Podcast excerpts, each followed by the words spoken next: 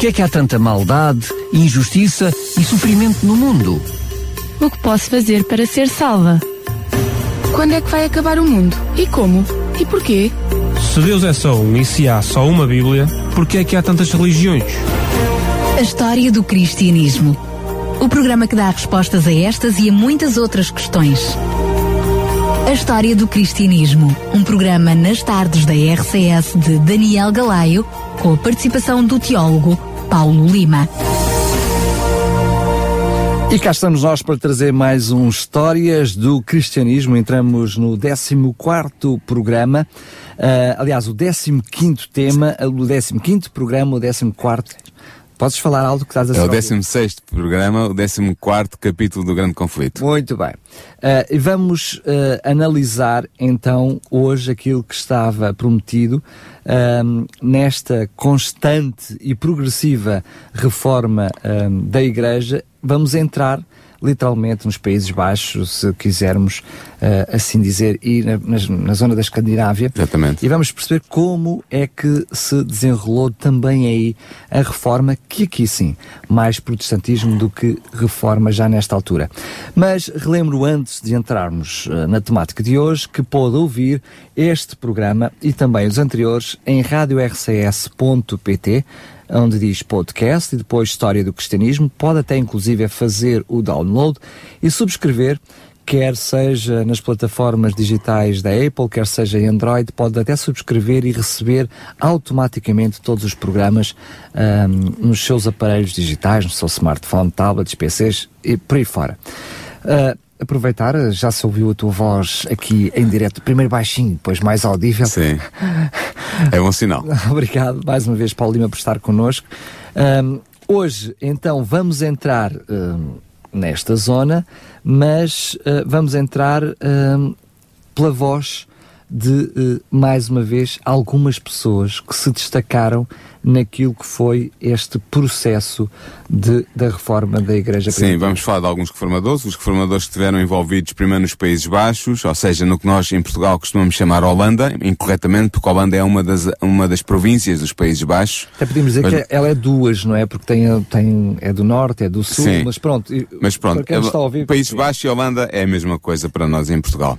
E vamos falar também sobre os reformadores da Escandinávia, tanto da Dinamarca como da Suécia. Começando pelos Países Baixos, podemos dizer que durante a Idade Média os Países Baixos foram penetrados pela mensagem evangélica disseminada pelos missionários valenses, de que já falámos aqui num, programa, num dos primeiros programas da história do cristianismo. Aliás, a boa da verdade são eles os culpados disto tudo. Não são só, sabemos que é o Espírito em parte, que sim, por detrás. Claro. Mas, eles foram os grandes precursores, é verdade. Foram. Curiosamente, aquilo que traz um, na Holanda, se quiserem, nos Países Baixos, uh, a mensagem é precisamente as traduções das Bíblias dos Exatamente. Valdenses. Eh, porque estes valdenses, eh, eles disseminaram as suas doutrinas na, nos Países Baixos, na Holanda, e como levavam sempre consigo a, a Bíblia traduzida, eles uh, chegaram mesmo a traduzir a Bíblia valdense para a língua holandesa e tornando assim acessível aos holandeses uh, a, a, Bíblia na sua própria língua. Sendo que deixa-me só referir, é apenas literalmente uma curiosidade, eles traduziram a Bíblia em verso, não é? o que é pois, engraçado. É verdade. A par desta ação dos valdenses, deu-se a perseguição da Igreja de Roma a todos os que ousavam pôr em causa os seus dogmas, como aliás é seu panágio. Os ensinos de Lutero, também com a reforma de Lutero na Alemanha, houve, um, houve um, uma, uma, uma, chegada dos ensinos de Lutero também aos Países Baixos, que tiveram, encontraram um bom solo, suscitando vários homens que se dedicaram a proclamar a mensagem da reforma. E de uma das províncias, da Frísia, uma das províncias dos Países Baixos, surgiu o pregador Anabatista Menon Simons, que nasceu em 1496 e morreu em 1561. E é sou eu que vamos falar um bocadinho aqui. Muito bem, eu ia te interromper só para dizer que, na realidade, um, já antes daquilo que era as mensagens, a, a informação uh, de Lutero que chega uh, precisamente a esta zona, uh, houve já uns reformadores antigos desde o século XII que Sim. iam fazendo chegar alguma mensagem. Aliás, nós percebemos isto, porque é que eu estou a dizer isto? Percebemos claramente que toda eu diria, a grande e alargada Europa, para assim entendermos. Europa Ocidental, sim. A Europa Ocidental, aos poucos e poucos, a verdade foi se espalhando de uma forma lenta, às vezes até na voz de muitas pessoas que hoje não sabemos Sim, quem é são. verdade. Houve, houve precursores da reforma, é isso que estás a falar. Exatamente. Mas o grande quando- momento, o grande momento é- em que eclude a verdade bíblica é na reforma e Menno Simons vai ser um dos reformadores eh, da Holanda.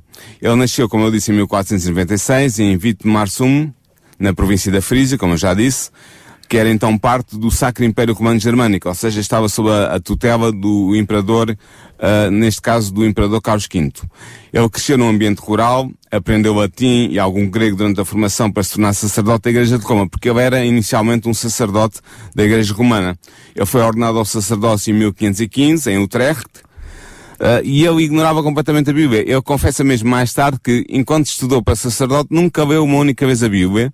Ele ignorava a Bíblia, nunca a teve. E porquê que ele nunca a leu? Porque ele tinha medo que ler a Bíblia o levasse a adotar ideias heréticas. Isto é muito Eu engraçado. acho, eu- deixa-me só sublinhar isso, porque é, é- para nós percebermos, nós temos de, eh, divulgado ao longo dos diferentes programas que aquilo que fez a Igreja Primitiva, se, se entenderem a Igreja de Roma, e estamos a falar a Igreja de Roma na sua origem, como não podia deixar de ser, ela acaba por adotar uma postura que é afastar-se da Bíblia. Sim. Ao ponto daqueles que são os seus próprios oficiantes acharem que seguir a Bíblia ou ler a Bíblia seria herético. Co- Imagine-se, não é? co- Corriam o risco de aceitar ideias heréticas ao ler a Bíblia. Isto é, é- é de facto engraçado.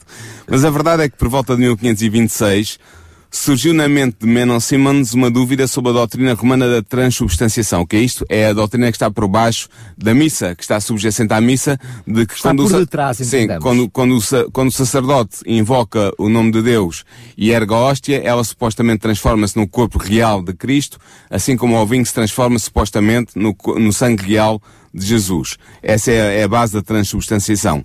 E eu, e eu, Menno Simons, começou com uma dúvida sobre, sobre se isso seria correto. E esta dúvida atormentava-o de tal forma que ele considerou ser uma tentação de Satanás, pelo que ele procurou livrar-se dela dedicando-se à oração, a uma vida de oração mais intensa, a rezar o terço. No entanto, esta dúvida sobre a transubstanciação não desapareceu. Aliás, o objetivo de toda esta oração e de toda esta meditação era exatamente retirar da cabeça os ensinos que ele tinha aprendido. Exatamente. Ah, ah, e como a dúvida não desapareceu, Meno foi levado a estudar a Bíblia em busca de um fundamento escriturístico para resolver a sua dúvida, para ver qual era, o que é que afinal a Bíblia dizia sobre isso. E a leitura da Bíblia, juntamente com a leitura dos escritos de Lutero, que se também se tinham disseminado, já, já tinham chegado à Holanda, aos Países Baixos, levou Menno Simons a adotar a fé reformada. Em 1531, Meno ent- entrou em contato com o conceito de rebatismo, que lhe pareceu bastante estranho. Porquê é que lhe pareceu estranho? Porque as pessoas, naquela altura, eram batizadas quando eram bebés, e era uma ideia recentemente, relativamente nova, recente, ah, a ideia de se batizar em adulto. Aliás, deixa-me só contar este episódio. O que faz, precisamente, hum, ele voltar, ele virar-se para o estudo da Bíblia, é quando ele vê ser decapitado um Eu vou- eu homem... vou chegar aí. Ah, ias falar sobre isso. Sim, Ok, exatamente. força. Ele, ele começou a pesquisar as escrituras sobre a questão do batismo das crianças, porque era isso que acontecia ah, na, na sua altura, em na Igreja de Roma, e mesmo, diga-se de verdade, na Igreja de Lutero, na Igreja Reformada de Lutero, na Igreja Reformada de Calvino, era o Eles batismo mantiveram infantil, eles mantiveram, mantiveram esse princípio, ah, ah, e ele começou a próprio- estudar o que é que... lá, Sim. Mesmo o próprio movimento ah, religioso que surgiu com, com Zwinglio manteve. Manteve-se, exatamente. E, e ele decidiu então estudar a questão do batismo das crianças, se era bíblico ou se não era bíblico, se tinha fundamento bíblico ou não. E em breve ele se convenceu que o batismo infantil não tinha fundamento bíblico e que o arrependimento e a fé são condições necessárias para o batismo. E seria talvez interessante vermos alguns textos que, estarão, que terão estado na base desta convicção que Menon Simmons ah, adotou de que o batismo infantil não tinha fundamento bíblico e que era o batismo de adultos que era o verdadeiro batismo, o batismo por imersão. Ah, ele, ele certamente leu Romanos 6, 30 3 a 6. Romanos 6, 3 a 6. Eu vou só ler aqui alguns, rapidamente alguns versículos. Em Romanos 6, 3 a 6, ah, o apóstolo fala do batismo e diz que os crentes são sepultados com Cristo no batismo. Ah, Romanos 6, 3 a 6, ele diz o seguinte, Um, não sabem que todos nós, os que fomos batizados para estarmos unidos a Jesus Cristo, ficamos unidos com Ele na sua morte? Pelo batismo fomos sepultados com Cristo e tomamos parte na sua morte. Assim podemos viver também uma nova vida à semelhança dele que ressuscitou da morte pelo poder divino do Pai. Portanto, o o apóstolo está a dizer é que nós no batismo somos sepultados com Cristo na morte de Cristo.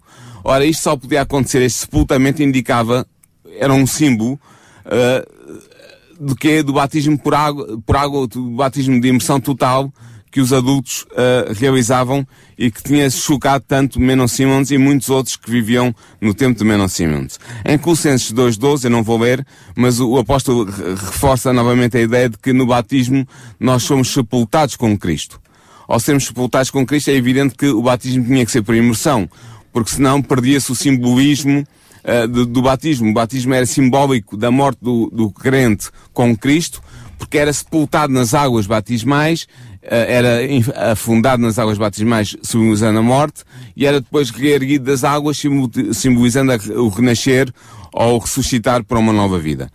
Uh, certamente ele também viu em Atos, em Atos 8, nós podemos também procurar Atos 8, uh, o famoso episódio do eunuco etíope, em que no, no Atos 8, no versículo 36 a 39, é claramente mostrado que o batismo tinha que ser por imersão e também que o batismo implicava a crença consciente daquele que ia ser batizado, coisa que um, uma criança, um bebê, não poderia ter no ato do batismo que era então praticado pela Igreja isso, Romana. Uh, o que vimos até aqui nestes diferentes textos é que o batismo é uma decisão, uma Exatamente. decisão consciente, que depois uh, essa decisão tem um ato, um, uma cerimónia pública, uma cerimónia. E que tem o simbolismo. Tem o simbolismo exatamente dessa aceitação. Portanto, imaginemos a prática do batismo de bebés sem qualquer tipo de consciência, sequer por aquela região, pela existência de Sim. Era completamente antibíblico. Era, bíblico, era antibíblico por duas razões. Primeiro, porque o batismo não era por imersão, mas era por expressão, ou seja, derramava-se um pouco de água na cabeça do bebê, e depois porque era um bebê que era batizado e não um adulto, sem capacidade, portanto, de aderir eh, conscientemente, com crença, à fé de Jesus e a, e, a, e a, Jesus como Salvador da humanidade. Por exemplo, em Atos 8, no versículo 36 ao versículo 39, diz o seguinte: Ao passarem por um lugar onde havia água, o etíope disse: Temos aqui água. Há alguma coisa que impeça de eu, ser batizado? Filipe respondeu: Agora notem bem os nossos ouvintes o que ele diz. Se tu crês de todo o coração, não há nada que impeça. E ele respondeu: Eu creio que Jesus Cristo é o Filho de Deus. Mandou então parar o carro, entraram os dois na água e Filipe batizou. Quando saíram da água, o Espírito do Senhor levou Filipe dali, de modo que o eunuco não tornou a vê-lo, mas continuou a sua viagem cheia de alegria. Portanto, nós notamos aqui que há dois aspectos importantes que Menon Simon certamente uh, uh, tomou conta, considerou, uh, apercebeu-se. O primeiro era que o batismo é por imersão, por isso é que era, havia muita água, eles entraram na água, eles saíram da água, tanto Filipe como o Anuco, portanto era um batismo por imersão, não por a expressão de um pouco de água sobre a cabeça, a forma do batismo era por imersão, e por outro aspecto, é, é exigido ao crente que se vai batizar que acredita em Jesus, tenha a capacidade de exercer fé em Cristo como Salvador da humanidade. Ora, como é evidente, um bebê não pode fazer isso. Sem talvez entrarmos mais, em mais textos, mas podemos ver, por exemplo, em Atos 16, do versículo 30 ao versículo 33, em que há o episódio do batismo do carcereiro de Filipos por Paulo, uh, este carcereiro pergunta o que é que é preciso para ser salvo, uh, e, e, o apóstolo diz que ele tem que crer em Jesus. Cá está o, o, aspecto fundamental da crença associada ao batismo, a capacidade de crer nas boas novas de que Jesus é o Messias. Essas crenças, essa crença era essencial. Depois, em Atos 2.38, no discurso do Pentecostes, em que Pedro se dirige à multidão que está reunida em, uh, após a descida do Espírito Santo pela primeira vez, o apóstolo fala claramente da necessidade de arrependimento para que haja batismo, para que as pessoas se possam batizar. Ora, uma criança não se pode arrepender de nada, não, não tem consciência do, dos pecados que cometeu. Começam a ser muitos conceitos muito juntos, desde o arrependimento à consciência da existência de Jesus Exatamente. Como, e a aceitação dele como Filho de Deus. E ainda há ainda mais um outro aspecto que, que aparece em Atos 22, 16, em que, Paulo, em que Paulo conta a sua conversão e como se batizou a seguir essa conversão, quando ia a caminho de Damasco. Uh, e quando estava já em Damasco, uh, e, esse aspecto de confessar a fé em Jesus Cristo, confessar a fé, portanto, ter não só consciência dessa fé, acreditar em Cristo, mas dizer publicamente de que se aceitou Cristo como Salvador pessoal. Isto também não é possível para, um, para uma criança.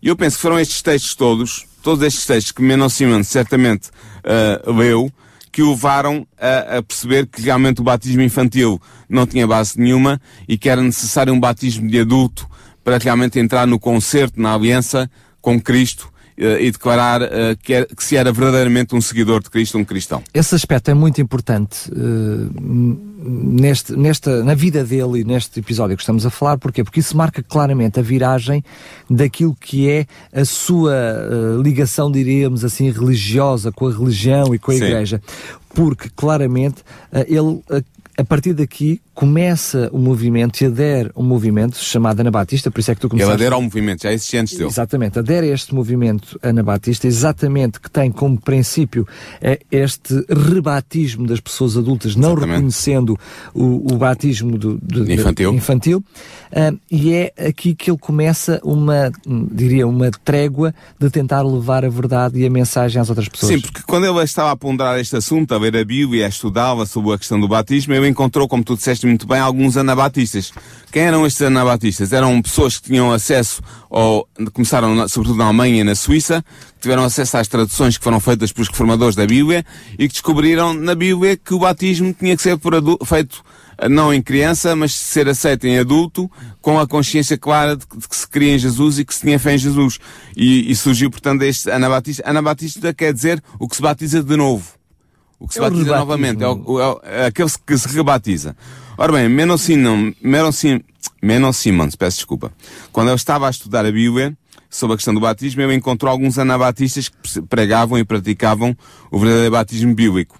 E quando o seu irmão Peter, porque ele teve, tinha um irmão, sabemos que ele tinha um irmão chamado Peter, quando ele foi morto, juntamente com um grupo de anabatistas na cidade de Bosvard, em 1535, Menos experimentou então uma profunda crise espiritual. Ele ainda era sacerdote da Igreja uh, Católica uh, Romana, mas a 12 de janeiro de 1536, Menos Simons rejeitou o sacerdócio e abandonou a Igreja de Roma, devotando-se a ensinar as doutrinas anabatistas.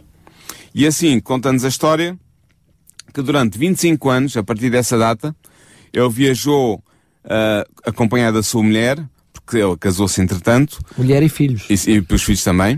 Uh, viajou por toda a Holanda e pelo norte da Alemanha, enfrentando grandes privações, correndo sempre perigo de vida, e trabalhava sobretudo entre as classes mais humildes, as classes mais pobres, mas exerceu uma ampla influência, conquistou muitos adeptos para, para o seu movimento Porquê?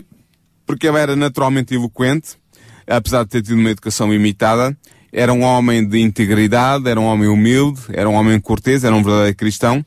No fundo, ele exemplificava na vida os ensinos que proclamava por isso uh, é que ele, todo, por, isso é que, ele foi tão influente, porque aquilo que era a sua maneira de ser, uh, para além desses aspectos que tu disseste também, ele era muito piedoso, muito dado Sim. às pessoas, com, com um amor e um interesse genuíno pelos outros, mas também no objetivo de levar a mensagem. Ou seja, durante estes 25 anos, mesmo com a, com a vida em risco, não só dele, mas da família, e passando privações, porque sabemos que a história a história do meu foi uma história, uma vida cheia de privações, sim, sim. ele não desistiu de levar a mensagem é de Jesus. Uh, os anab anabatistas dos Países Baixos que aderiram à fé proclamada por Menon Simmons sofreram muitas perseguições, mas multiplicaram sempre em grande número uh, e sendo conhecidos na altura como menonitas, ou seja, seguidores de Menon. Exatamente. Hoje, a Igreja Menonita e a Igreja dos Irmãos são os descendentes espirituais do movimento lançado por Menon Simmons. Era isso que eu ia dizer, ou seja, a Igreja dos Irmãos é o que dá a origem, a origem atualmente. Um, atualmente é o resultado é o do resultado trabalho de Menon Simmons, sim. Sendo que uh, é curioso que, um, historicamente, sabemos que, apesar da influência de Martinho Lutero, Zwingli, entre outros, uh, é precisamente aqui nos Países Baixos que o desenvolvimento da, da, desta mensagem uh, é, uh, cresce mais rapidamente e se espalha mais rapidamente. Sim, entretanto, não foi apenas Menno Simons que estava a trabalhar para reformar o povo cristão dos Países Baixos. As doutrinas da reforma veiculadas pelos escritos de Lutero e de Calvino também penetraram nesse país, nos Países Baixos, só que depararam-se com um muro, com uma oposição. Foi a reação do imperador, que era então, como eu disse, o suzerano dos Países Baixos, que impôs no país uma terrível perseguição. Imaginem só os nossos ouvintes que ler a Bíblia, ouvir pregar a Bíblia, ou mesmo falar sobre a Bíblia eram crimes punidos com a pena de morte. E não era uma morte qualquer, era morte na fogueira. Orar a Deus em segredo, deixar de se inclinar perante uma imagem, cantar um salmo, eram também crimes punidos com a morte. E assim milhares de holandeses, sob o reino de Carlos V e de Filipe II, pagaram a sua fé com o preço da própria vida, perseguidos, frontalmente perseguidos pelo imperador e pelas suas tropas. E, e, e, na, e pode ficar a impressão que todos eles eram seguidores de Simões. Não eram. Eles, muitos deles eram seguidores de Calvino. Calvino vai, a, a, a Igreja Reformada, portanto a Igreja liderada por Calvino, vai encontrar no, nos Países Baixos um, um, terreno muito, muito fértil. É exatamente aí como estava a dizer que ela cresce mais rapidamente. Queria apenas partilhar uma história um, que uh, me impressionou bastante e que acaba por ser uh, paradigma daquilo que, que, estavas a dizer e de como a Igreja de Roma, uh, afastando-se da palavra de Deus, acabou, acabou por ser tão tirana. há uma história de, precisamente, de uma, de, uma, família que é, que é chamada, precisamente, que é presa, uma família inteira, pai, mãe e filhos, por estarem, por não terem ido à igreja, no domingo e por terem ficado em casa uh, a orar. E a determinada altura perguntam à família o que é que se passou. E o filho mais novo uh, disse o que é que eles tinham ficado a fazer em casa. E é o filho mais velho diz que, olha, nós colocamos-nos de joelhos e depois, quando estamos de joelhos, oramos a Deus que nos dê iluminação, que, que ilumine a nossa mente e que perdoa os nossos pecados. E depois ainda foi mais longe, a criança dizia: Oramos pelo nosso soberano, aquele que estava ali à frente, a julgá-los. Oramos pelo nosso soberano para que o seu reino seja próspero e a sua vida feliz. E depois ainda foi mais longe, dizendo: Oramos também pelos magistrados para que Deus os guarde. Impressionante como esta criança diz o que é que eles fizeram em casa em vez de ir à igreja, Sim. e mesmo assim eles um dos condenados. filhos e, e o pai, pai foi condenado. Foi, foram Sim, condenados à foram fogueira. condenados à fogueira. É impressionante. É mesmo. É, é, era a senha dos perseguidores, dos perseguidores. Mas esta senha da perseguição era superada mais do que superada pela fé dos mártires. Podemos dizer até que a cólera de, de, de, desses perseguidores ela uh, era transportada e transformada para trazer mais fé àqueles Sim. que eram os, os mártires. Contam-se histórias, dizem que não apenas homens, mas mulheres e jovens moças exibiam uma coragem inamovível diante da, diante da fogueira, diante da perspectiva de serem lançadas, serem uh, uh, amarrados a, um, a, uma fogueira, a um poste e serem queimados vivos. Dizem-se que havia mulheres que se colocavam uh, na, ao lado da fogueira, em que os maridos iam ser executados pelo fogo, e cantavam salmos para os encorajar no martírio. É impressionante. É qualquer coisa é extraordinária. É. Havia jovens, portanto, jovens mulheres que se apresentavam com o melhor vestido para enfrentarem o carrasco ou a fogueira. E na verdade a perseguição serviu a, a, para quê? Serviu apenas para aumentar o número de testemunhas de Jesus. Até que finalmente a revolução liderada pelo nobre William de Orange trouxe a liberdade religiosa aos Países Baixos, à Holanda e, a, e às restantes províncias dos Países Baixos, e muitos holandeses então adotaram a fé reformada tal como era ensinada por Calvino a partir de Geneve. Uh, uh, e, foi, e a fé reformada, portanto, a, a, Igreja reformada, a Igreja liderada por Calvino, ganhou muitos, muitos adeptos uh, durante o, o, fim do século XVI e o princípio do século XVII. Graças a uma coragem desmedível, é impressionante Sim. a coragem. Foi, foi terrível, a perseguição na Holanda foi muito, muito difícil. Sendo que é precisamente nessa altura que aparece então mais um novo protagonista na nossa Exatamente. história. Agora, mudando de país, saindo dos Países Baixos, vamos até à Dinamarca. E o reformador da Dinamarca uh, foi um, um, jovem chamado Hans Tausen. Uh, a mensagem da reforma também penetrou nos países do norte da Europa, mas de modo mais pacífico e mais célebre, foi mais rápido. O reformador da Dinamarca foi Hans Tausen, como eu já disse, ele nasceu em 1494, morreu em 1561. Ele era filho de um lavrador, era uma pessoa de origem humilde, mas tendo dado mostras de possuir uma inteligência vigorosa uh, e não tendo meios para prosseguir os estudos, ele entrou para o mosteiro. E ali a sua inteligência chamou a atenção do superior, do, do responsável pelo mosteiro, e foi decidido que ele seria enviado pelo mosteiro para estudar numa das universidades da Alemanha ou da Holanda. É engraçado que eles mandavam pedir, ele podia até escolher. Sim, mas não, só não podia ir para uma. Exatamente. Foi dado a escolher a universidade em que eu estudaria, desde que não escolhesse a Universidade de Wittenberg. E nós já falámos aqui sobre ela, Já, percebemos porque claramente. era a Universidade de Lutero. Claro, percebemos claramente qual era a intenção. Claro. Eles queriam criar alguém que era muito inteligente, um jovem promissor, Sim. para ser uma bandeira para defender a, A Igreja Romana. A Igreja Romana. Exatamente. Portanto, não podia ir para Wittenberg, que senão podia ser tudo. Claro. Só que uh, escolheu estudar na Universidade de Colónia, inicialmente, que era um dos bastiões da Igreja Romana na Alemanha, e ele adquiriu aí o conhecimento das línguas bíblicas, ou seja, do hebraico e do grego. Por volta dessa época, Townsend obteve e leu os escritos de Lutero. Aí está, estragou E aqui isto provando. e cresceu nele o desejo de estudar a orientação direta do reformador alemão. E assim, mesmo perdendo o patrocínio do seu mosteiro, Townsend deslocou-se até Wittenberg em maio de 1523 para estudar na universidade. E aí ele conheceu Lutero pessoalmente, foi o seu professor e recebeu diretamente da, da boca do Lutero os ensinos da reforma. Ao regressar à Dinamarca, à sua, ao seu país, Townsend começou imediatamente a disseminar as, as ideias luteranas entre os seus confrades, explicando o verdadeiro significado da Bíblia e apresentando a fé reformada que ele tinha aprendido em Wittenberg. Sendo que deixa-me partilhar que acho que a estratégia dele foi brilhante. Eh, Imaginem-se alguém que manda um jovem para fora para estudar, para ser um defensor da Igreja Romana, e o jovem volta e não diz nada do que se passou. Não, não humildemente entra na- para o ministério, digamos assim, mas eh, começa a trabalhar na divulgação daquilo que é a palavra de Deus. Exato, eu, eh, eh, individualmente, falando com os seus colegas, abrindo-lhes a Bíblia, mostrando-lhes as Escrituras, foi levando-os para a fé reformada. Ou seja, mais do que fazer críticas, vejam bem o contrário, o, não é? o, o- o contraste. contraste.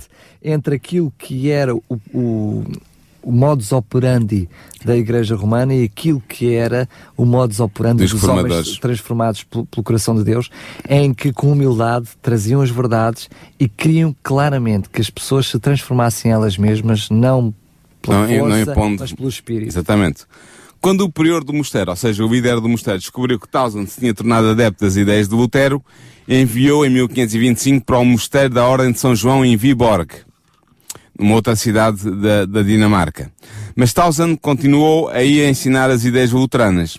E rapidamente ele ganhou muitos adeptos entre o povo da cidade de Viborg. Pelo que, tendo abandonado o mosteiro, começou a pregar na igreja de São João. Mas em breve a igreja era pequena demais para os que queriam ouvir a nova doutrina. Ou seja, havia tanta gente interessada em conhecer a doutrina reformada eh, que, que não cabiam todos na igreja. E assim, Townsend começou a pregar da torre da igreja, do cimo da torre, para as pessoas que se aglomeravam na praça eh, do mercado eh, em frente, em frente à, à igreja. Ou seja, de repente a igreja ficou uma igreja alargada. Foi, foi uma, ao ar livre. Ao ar livre. A certa altura, o bispo da cidade enviou homens armados para prender Anstausen, mas o povo, que estava armado, não permitiu e afoguentou os homens do bispo e, e Anstausen permaneceu em liberdade. Depois, em outubro de 1526, o rei Frederico I da Dinamarca tomou Tausen, Anstausen sob a sua proteção e nomeou seu capelão e encarregou de pregar o evangelho aos cidadãos de Viborg. E foi o que ele continuou a fazer durante algum tempo. Em 1529, a missão de, de Tausen em Viborg chegou ao fim e o rei Frederico I, o rei da Dinamarca, encarregou de pregar na capital, Copenhaga. E foi aí que ele começou a pregar com grande poder e, e, e houve a- a- o afluxo de multi, verdadeiras multidões que vinham ouvi-lo pregar o Evangelho tal como os reformadores o, o- pregavam e o ensinavam. É verdade que eh, não com as mesmas temáticas nem com o mesmo princípio, mas aquilo que ele defendia era a, a noção que nós hoje temos da sola escritura, não é? Exatamente, na, sequência como- do ensino de Lutero era isso que eu, que eu defendia claramente.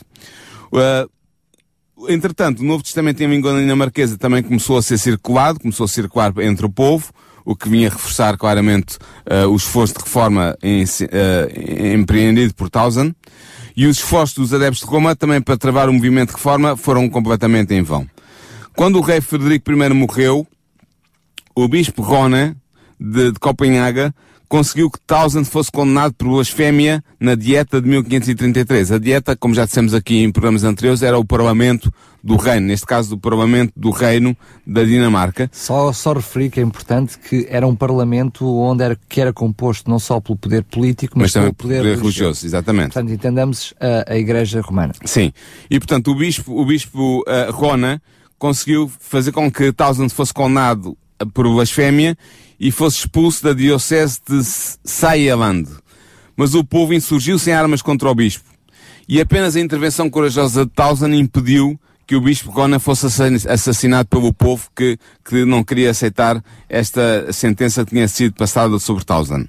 E Townsend uh, corajosamente e, um, e valorosamente defendeu o bispo e levou, pegou nele e levou até casa em segurança. Townsend continuou a pregar a fé reformada até que em 1542 ele foi nomeado bispo de Ribe, um cargo que ocupou durante 20 anos. E com este, com este momento histórico a Dinamarca aceitava assim finalmente a fé reformada, portanto com uma grande rapidez, muito diferente do que aconteceu na Alemanha, muito diferente do que aconteceu na Suíça, ainda mais diferente do que aconteceu na França, o país nórdico da Dinamarca aceitou uh, rapidamente a, a, verdade tal como ela era difundida pelos reformadores, neste caso por Hans Tausen. Sendo que de, também a verdade seja dita, a par do que já estava a acontecer noutras regiões do mundo, mesmo que, que espaços, a questão da liberdade religiosa, a liberdade de consciência foi algo bastante importante. Ou seja, não só uh, houve liberdade para o avanço do, do, da mensagem do protestantismo, como havia liberdade para as pessoas poderem escolhê-lo ou não. Mas é verdade que o, a mim espanta-me sempre a, a, maneira diferente como os reis da Dinamarca e da Suécia, que vamos ver já a seguir, e como o povo da Dinamarca e da Suécia soube reagir de maneira tão diferente à verdade que os reformadores levaram, como eles aderiram em massa, uh, muito diferente do que aconteceu, por exemplo, na Alemanha e na, e na, na Suíça, entendemos... que eram as pátrias da reforma e que não foi assim tão fácil a reforma Mas realizar-se. entendemos claramente que é, há um fator chave nisto tudo, que é a não perseguição. Não é? Porque, ou seja, a não, a, a, pelo menos a ligeireza da pressão. Sim, porque o povo Isso e o rei não permitiram. Claro. Não permitiram. Portanto, há, há, uma, há uma grande nobreza neste povo da Dinamarca e também, como vamos ver a seguir, no povo da, da Suécia, eh, na maneira como eles aceitaram a reforma e não permitiram que a hierarquia romana que existia no país conseguisse esmagar os reformadores que levaram a boa nova aos seus países. Na Suécia, as ideias da reforma luterana também receberam acolhimento. Os líderes da reforma na Suécia foram dois irmãos, Laurentius Petri e Olaus Petri. Uh, ambos estudaram na Universidade de Wittenberg, na Alemanha, entre 1518 e 1520, tendo contato direto com os reformadores alemães e com o próprio Martinho Lutero. Ele foi seu professor. Mas lembra, temos que lembrar isto para as pessoas perceberem. É que começa a ser muita gente que vem de Wittenberg Sim. para esta região com a mensagem, com uma, com uma ligação direta com Lutero, com o próprio Zwinglio, uh, que uh, uh, acabaram por ser professores e mentores de, de mente jovem, de, de gente jovem. Sim, Wittenberg, que... Wittenberg atraiu muita gente e, e, esteve na origem, muitos dos que saíram de Wittenberg estiveram na origem da reforma espalhar-se, sobretudo ao norte da Europa. E foi o que aconteceu com estes dois irmãos, Laurêncio Petri e Obaus Petri. Eles eram homens de ardente piedade, sólidos conhecimentos teológicos e de uma coragem férrea. E decidiram-se reformar a igreja do seu país. E por terem decidido fazer isso, começaram a pregar aí no país, depois de voltarem de Wittenberg, a fé reformada. Olaus estabeleceu uma relação de amizade com o rei sueco Gustav Vasa, trabalhando sob a proteção real e tornando-se mesmo chanceler do reino a partir de 1523. E devido à sua pregação das ideias luteranas, em 1524, a hierarquia da Igreja Romana na Suécia excomungou os dois irmãos por defenderem ideias heréticas. Ou seja, mais uma vez cá está, as ideias tiradas da Bíblia eram consideradas heréticas pela Igreja Romana e pela sua hierarquia. No entanto, eles contavam com a proteção e com o apoio do rei, e isto foi fundamental, pelo que eles continuaram a sua ação de reforma. Em 1526, Olaus publicou o Novo Testamento em sueco, isto, como, como aconteceu noutros países em que a Bíblia foi tra traduzida para a língua do povo e foi disseminada pela imprensa, isto foi fundamental para ganhar o povo uh, uh, a favor, para pô-los a favor das ideias da reforma e da fé reformada. Um, além de, de, publicar o Novo Testamento em grego, uh, perdão, o Novo Testamento em sueco, uh, Olaus publicou também o Catecismo para a formação religiosa do povo, inspirada, inspirado no Catecismo de, de Lutero. Entretanto, o rei Gustavo Vasa estava determinado a reformar não só o Estado sueco, mas também a igreja do seu país.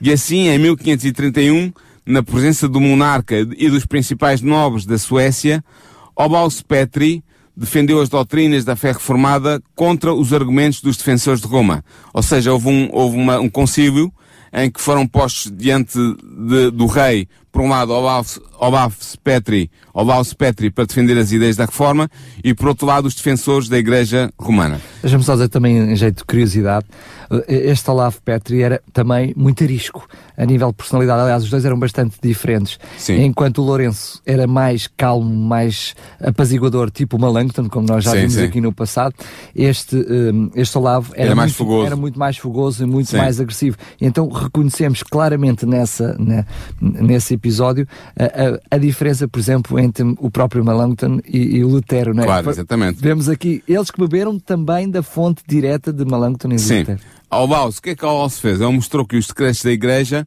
não têm autoridade quando se opõem aos mandamentos de Deus revelados na Bíblia e manteve o grande princípio protestante, que- de que já falámos aqui tantas vezes, que a Bíblia é a única regra de fé e de moral para o cristão. Só faltou ele colocar também as teses na porta da Sim, igreja sim. para ser uma- um Lutero. Foi- só faltou. Eles eram todos seguidores de Lutero e, portanto, tinham habido todos da mesma fonte e sabiam todos como proceder da, me, do mesma forma, da forma mais contundente e mais direta e mais eficaz.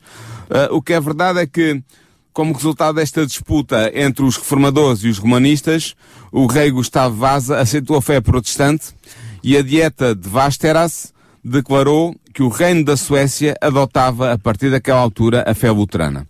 E por decreto da dieta, ou seja, do Parlamento da Suécia, foi estabelecido que fosse pregado no país a fé reformada pelos ministros do Evangelho e que as crianças nas escolas fossem ensinadas a ler a partir da Bíblia.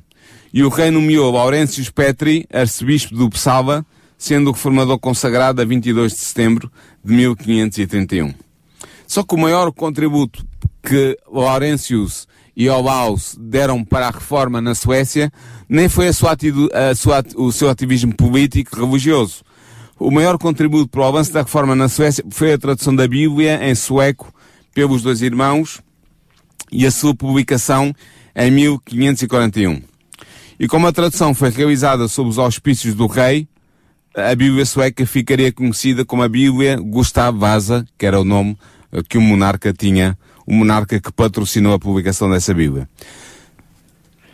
Só a referir também que, eh, para além de- dessa importante hum, Decisiva mesmo. eh, eh, e até marcante ação que foi a tradução da Bíblia, aquilo que foi o ensino da Bíblia nas escolas para as, Para as crianças. para as crianças foi algo que também que eu diria que acabou por ser distinto de todo o mundo até então. Ou seja, nós sabemos que até aí tínhamos visto nos valdenses, a, a nível familiar e até às escondidas, mas aí era o estudo da Bíblia livre e disseminado E para todos. patrocinado pelo Estado. É. Ordenado e patrocinado pelo, pelo próprio Estado. Ora bem, livre da opressão religiosa e cultural da Igreja de Roma, a Suécia alcançou um poder e uma grandeza até aí completamente desconhecida. O país tornou-se mesmo um dos baluartes do protestantismo. E um século mais tarde, num tempo de grande perigo, esta pequena nação vem ao auxílio da Alemanha reformada, sendo o único país a prestar auxílio aos protestantes alemães durante a terrível Guerra dos 30 anos, a chamada Guerra dos 30 anos, que durou eh, precisamente esse período de tempo todo.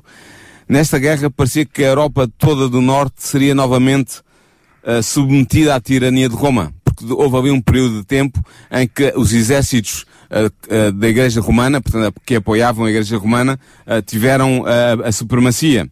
Mas os exércitos da Suécia, quando intervieram no, no cenário de guerra, permitiram à Alemanha protestante, note-se que a Alemanha estava dividida em protestante e, e romana, por- eh, a intervenção dos exércitos da Suécia permitiram à Alemanha protestante deter a maré das vitórias das forças militares ao serviço de Roma, e graças à intervenção da Suécia luterana foi conquistada definitivamente para a Europa a tolerância para os protestantes, fossem eles calvinistas ou luteranos e foi restaurada a liberdade de consciência nos países que tinham aceito a reforma. Portanto, é, é engraçada a maneira como Deus faz as coisas. Deus vai permitir que a reforma luterana entre na Suécia, vai transformar todo aquele país torná-lo totalmente diferente em termos de, de, ideologia religiosa e 100 anos mais tarde é a Alemanha, é a Suécia uh, reformada, protestante, que vai permitir que a liberdade dos protestantes seja mantida e que haja um... Na uma, Alemanha. Na Alemanha, exatamente, na origem da, da própria reforma, e que haja liberdade de consciência para os protestantes em toda a, a, a Europa Ocidental, sobretudo nos países do centro e do norte da Europa. Por isso é que nós vimos que não só a decadência um, daquilo que era a religião foi sendo progressiva paulatinamente à medida que se foi afastando das escrituras Sim. e aquilo que é depois o processo de reforma é feito também ele mais gradativamente. Devagar, gradativamente e paulatinamente e Deus foi conduzindo as coisas em mentes diferentes, em sítios diferentes, em zonas do globo diferentes, mas que de alguma forma ligadas entre si, uniram, force, uniram forças para que fosse possível essa vitória. É verdade, e, e é, foi realmente decisivo como um país tão pequeno, a, a Suécia foi, foi tão importante para a manutenção da liberdade religiosa e para, para, para, a vitória do protestantismo na, na Europa do Centro e do Norte. No próximo programa, vamos estudar a vida e obra dos reformadores ingleses posteriores, deste Tyndale, que foi o, prima, foi o primeiro a traduzir a, a Bíblia para inglês a partir dos textos originais hebreus e grego, hebreu e grego, até um, John Wesley, que foi um reformador do século XVIII, reformador inglês muito, muito importante e sobre o qual iremos nos debruçar na próxima semana. Mais uma vez aqui relembramos que nós vamos andando quase de região em região, mas isto tudo foi acontecendo mais ou, foi progressivamente, também Sim. a nível de, de, tempo. Foi a partir mas, do século XVI. Mas mais ou menos as coisas foram acontecendo um pouquinho também em simultâneo. Lembramos agora que vamos falar da reforma em Inglaterra, mas nós já falámos no início, onde tudo do Wycliffe, falámos do em Wycliffe, por exemplo, e daquilo que foi feito um, por exemplo, na Grã-Bretanha, logo no início, depois uh, do movimento dos valdenses, onde houve algumas igrejas que tiveram um papel importante naquilo que foi Sim, falámos do Wycliffe e falámos dos Lollardos, que vão ter, por sua vez, a influência sobre Hus e Jerónimo, e, e, por sua vez, vão ter outra influência, e a mensagem vai passando de mão em mão até ter chegado a Lutero. É isso mesmo, é maravilhoso quando nós vamos percebendo e olhando para trás para a história, a história do cristianismo, e tudo faz sentido. Já vê, já estão a ver que esta questão de porquê que há tantas religiões começa aqui a ficar claro à medida que vamos conversando. Depois há religiões, há movimentos que vão, eh, que surgem a partir de um reformador, de outro reformador, mas vemos claramente que à medida que vão surgindo novos reformadores, vai, parece que vai havendo mais verdade, porque ela vai sendo mais conhecida. Vai é? E vai, vai, se aprofundando o estudo da Bíblia e vai-se descobrindo novas verdades que até, até aí não tinham sido descobertas. Eu queria aproveitar para, para lançar uma saudação Uh, se, se, algum ouvinte nosso menonita ou dos irmãos está a ouvir, uma saudação para eles, porque Menon Simmons foi muito, muito importante para trazer à luz novas verdades, verdades bíblicas importantes. Muito bem, e não foram só verdades bíblicas importantes naquele tempo, elas continuam a ser importantes nos dias Sem de dúvida. Relembro mais uma vez que tudo isto que nós estamos a trazer, a trazer até si, neste programa, História do Cristianismo, tem por base um livro, um livro fantástico, que traz à luz todos estes pormenores, uma espécie de compêndio das história do cristianismo que faz um paralelismo claro por exemplo, com aquilo que é a palavra de Deus. Nós não estamos a partilhar consigo, estamos a fazer uma análise histórica, não estamos a partilhar consigo alguns textos que vão surgindo ao longo deste discurso e que apontam para a Bíblia. Por exemplo, uh, falámos aqui da questão da, da, só da, da, palavra de Deus, quando o próprio Jesus diz, uh, o próprio Paulo diz, aliás, que não há outra verdade senão esta, que é a palavra de Deus, e portanto não pode haver verdade sem olharmos para a palavra de Deus. São outros textos bíblicos que uh, inspiraram estes estes leitores da Bíblia a fazer esta reforma. Este livro é um livro fantástico que eu tenho o livro para lhe oferecer, portanto, não é um livro sequer que está à venda, portanto, não é uma questão de negócio. Uh, ele está, uh, é para lhe oferecer, pode entrar em contato connosco em radiorcs.pt pode fazer o registro e subscrever uh, a newsletter e receber o livro gratuitamente em sua casa e pode também ligar para a rádio. Basta ligar para nós 291 uh, 10 63 10 uh, e uh, pedir o livro. Vou repetir 219 10 63 10 219 10 63 10 é o número da RCS. Basta ligar para nós e temos então o grande conflito para lhe oferecer gratuitamente. Pode fazê-lo também através de SMS 96 10 44 707, apesar de ter o 707 no fim, não tem nenhum valor acrescido. Lembro também ainda para finalizar que este programa e os outros todos estão disponíveis em podcast para ouvir, reouvir, fazer o download. O que é que é isto de estar em podcast? Partilhar com amigos. Exatamente, partilhar com os amigos. Basta até enviar o endereço do link. O que é que é isto em podcast? É apenas dizer que está guardado na internet, no site da RCS, que pode ouvir lá, é onde diz História do Cristianismo, em Rádio RCS pt Quanto a si que está desse lado dos 91.2, agradecemos a sua preferência por estar connosco. É, continuo já a seguir mais horas, mais uma hora de grandes músicas. Uh, Pastor Paulo Cordeiro, mais uma vez agradeço. Paulo Lima. Uh, Paulo Lima. Oh, disparate, obrigado, Paulo. é muito Paulo aqui ao pé de mim. Obrigado, Paulo. Uh, uh, por estares aqui connosco. Fica encontro marcado já para o próximo programa. Cá Vamos estaremos. ver então o que é que a reforma, como é que foi a reforma na Inglaterra. Exatamente.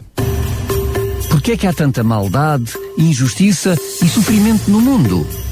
O que posso fazer para ser salva? Quando é que vai acabar o mundo? E como? E porquê? Se Deus é só um e se há só uma Bíblia, porquê é que há tantas religiões? A história do cristianismo. O programa que dá respostas a estas e a muitas outras questões. A história do cristianismo. Um programa nas tardes da RCS de Daniel Galaio, com a participação do teólogo Paulo Lima.